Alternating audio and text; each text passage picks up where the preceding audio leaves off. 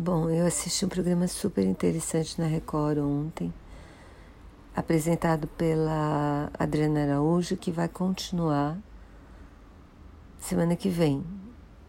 Eu vou fazer um resumo de ontem, mas eu sugiro que vocês assistam da semana que vem, que é a continuação. A Ferrovia dos Carajás é uma ferrovia que leva basicamente minério para Vale. Então, os trens têm, medem 3 quilômetros, carregam toneladas e toneladas e dão maior desconforto para as cidadezinhas em volta, que são algumas delas pequeniníssimas, tem cidade de 100 habitantes. E eles e essa ferrovia tem 28 cidadezinhas em volta dessa ferrovia. Essas cidades teoricamente seriam indenizadas pela Vale, quer dizer, são indenizadas pela Vale, mas o dinheiro, boa parte do dinheiro é desviado, assim, tem cidades miseráveis. A Adriana estava, foi visitar uma bem pequenininha, e na hora que ela estava visitando uma família, uma das pessoas teve um desmaio, eles tentaram levar para o posto, o posto fechado, eles foram para um hospital de uma cidade próxima, já não era nessa cidadezinha. Na cidade próxima, a paciente ficou boa parte do tempo sem acompanhamento nem médico nem de enfermagem, porque não tinha gente suficiente.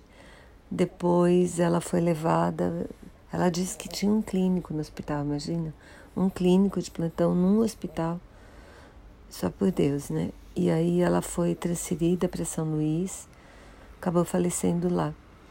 Eles também contam histórias de acidentes terríveis que aconteceram com pessoas que tentam atravessar a ferrovia, porque o trem às vezes fica parado um tempão, o trem mede 3 quilômetros, e as pessoas às vezes tentam atravessar embaixo do trem.